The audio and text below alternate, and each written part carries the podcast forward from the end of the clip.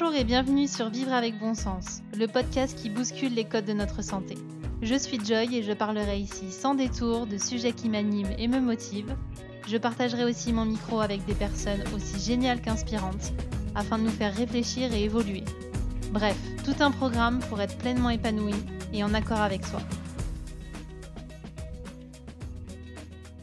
Bonjour à tous et à toutes, bienvenue dans ce nouvel épisode de la série spéciale 1 an. Aujourd'hui, nous allons parler un petit peu plus longuement des autres. Et oui, les autres, c'est une thématique qui revient souvent et dont on entretient un petit peu un mythe. Le mythe que ce sont les autres qui nous forgent, que ce sont les autres qui nous jugent, que ce sont les autres qui font que l'on n'a pas confiance en nous, que l'on ne passe pas à l'action, que l'on n'a pas le choix même parfois. Alors je voudrais un petit peu désacraliser tout ça et faire redescendre les autres à leur juste niveau. Je voulais déjà vous rappeler ce que je vous ai dit dans l'un de ces premiers épisodes de cette série, c'est que vous êtes responsable de votre vie. Le regard des autres, comme son nom l'indique, c'est le regard des autres. C'est-à-dire que ça ne vous concerne en rien.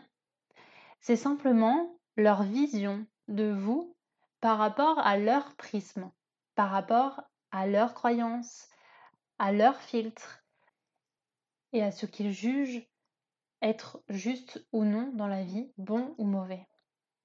Tout comme vous, lorsque vous donnez votre avis, votre opinion, ou lorsque vous émettez un jugement envers quelqu'un, votre jugement n'est pas la réalité. Il dépend uniquement de votre filtre à vous. Ce que vous trouvez bien ou mal n'est pas forcément pareil pour moi. Ce que vous trouvez beau ou moche n'est pas pareil pour tout le monde. Nous avons des filtres qui font que notre réalité nous appartient. Donc le regard des autres, c'est souvent un point sur lequel on accorde de l'importance, et je vous en ai déjà parlé avec l'ego, mais c'est souvent un point qui nous empêche d'avancer où on se raccroche à ça, où on se raccroche à cette histoire qu'on se raconte. Je fais pas ça parce que j'ai peur de ce que les autres vont penser, de ce qu'ils vont dire, de ce qu'ils vont croire de moi. Et si il se dit si, et si, et machin. Vous le savez, avec des si, on refait le monde. Mais généralement, les si qu'il y a dans votre tête, c'est pas un monde très positif. Si le regard des autres vous touche autant, c'est très certainement que lorsque vous avez un retour de certaines personnes, cela vient faire écho à une certaine blessure chez vous. Nous avons tous des blessures, des choses à régler, à aborder, à travailler. Et c'est ça aussi la beauté de l'être humain, c'est que on ne s'ennuiera jamais avec nous-mêmes. Alors, lorsqu'une remarque de quelqu'un vous touche, vous blesse, vous pique, Posez-vous la question. Quelle blessure ça vient réveiller, titiller? Quelle valeur n'est pas respectée? Dans ce message Demandez-vous, chez vous, qu'est-ce qui se passe? Qu'est-ce que ça vient toucher? Parce que finalement, les autres ne sont qu'un miroir de ce que nous avons à travailler, à découvrir. Ils ne sont pas responsables ni de nos émotions, ni de nos réactions. Et nous avons tendance à remettre la faute sur les autres pour se dédouaner de cette émotion désagréable, de se dédouaner de ce qui ne nous convient pas, pour mettre un voile dessus et dire non, ça ne me concerne pas, c'est de sa faute, en employant le fameux tu qui tue. Tu me mets en colère, tu es méchant, tu n'as pas fait ci. Tu devais être là. Tu ne m'écoutes jamais. Tu ne me comprends pas. Pensez-vous réellement qu'en employant ce tu à tout va, vous êtes responsable de vos émotions. Vous êtes responsable de vos besoins? Les autres, au-delà d'être un miroir sur vos blessures et vos valeurs, sont aussi là pour vous rappeler qu'il est nécessaire d'exprimer ses besoins, d'exprimer ses émotions, ses ressentis, pour être pleinement responsable et aussi pour avoir une meilleure communication, une meilleure interaction. Au lieu de dire tu ne m'écoutes jamais, on pourrait très bien dire je suis très triste lorsque je ne me sens pas comprise. Essayez pour voir d'utiliser l'approche de la communication non violente. D'abord, en observant quelque chose qui ne vous convient pas.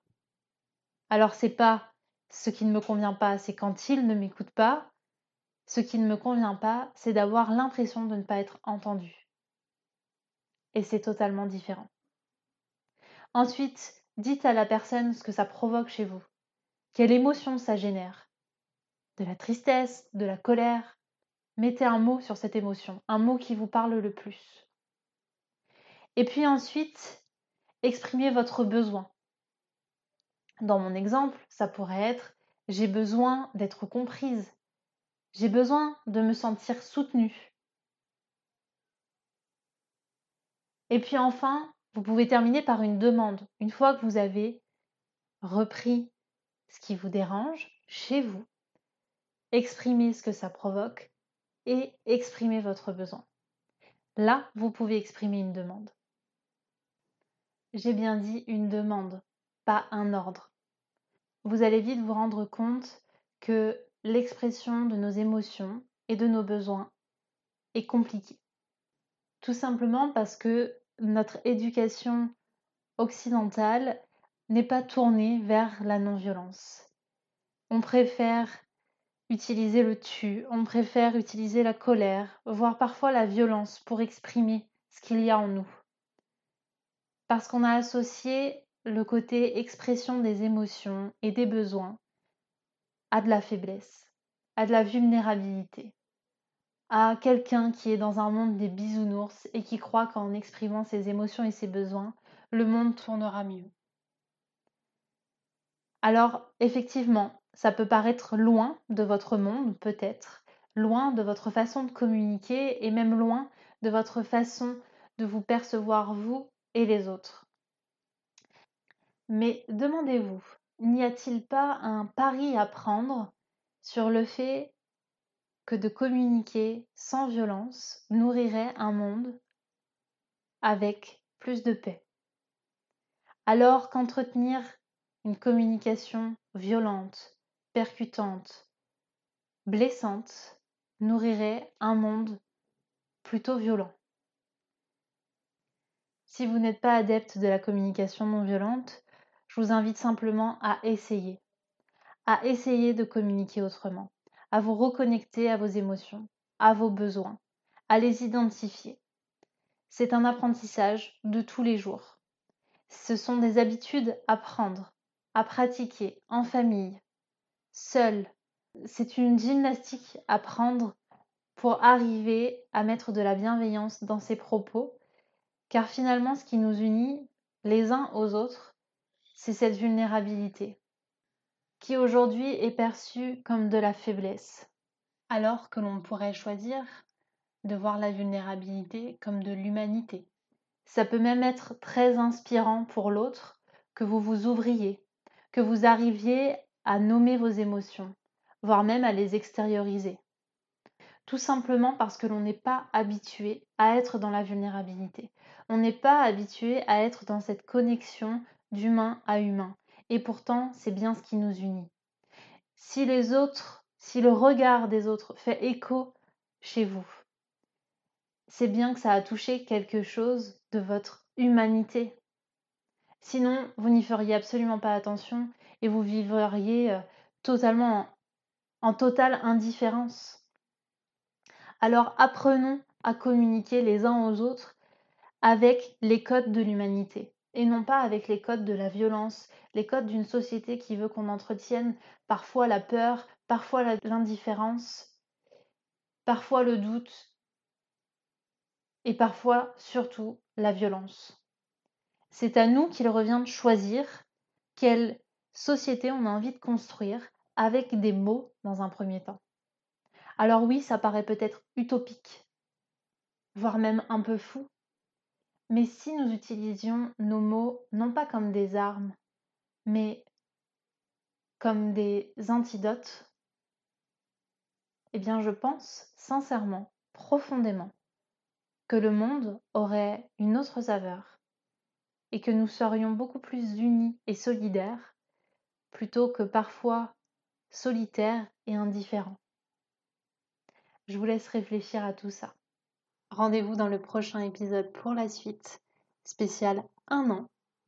En attendant, si vous avez apprécié ce moment, n'hésitez pas à laisser un petit commentaire, des étoiles ou à partager. À très vite.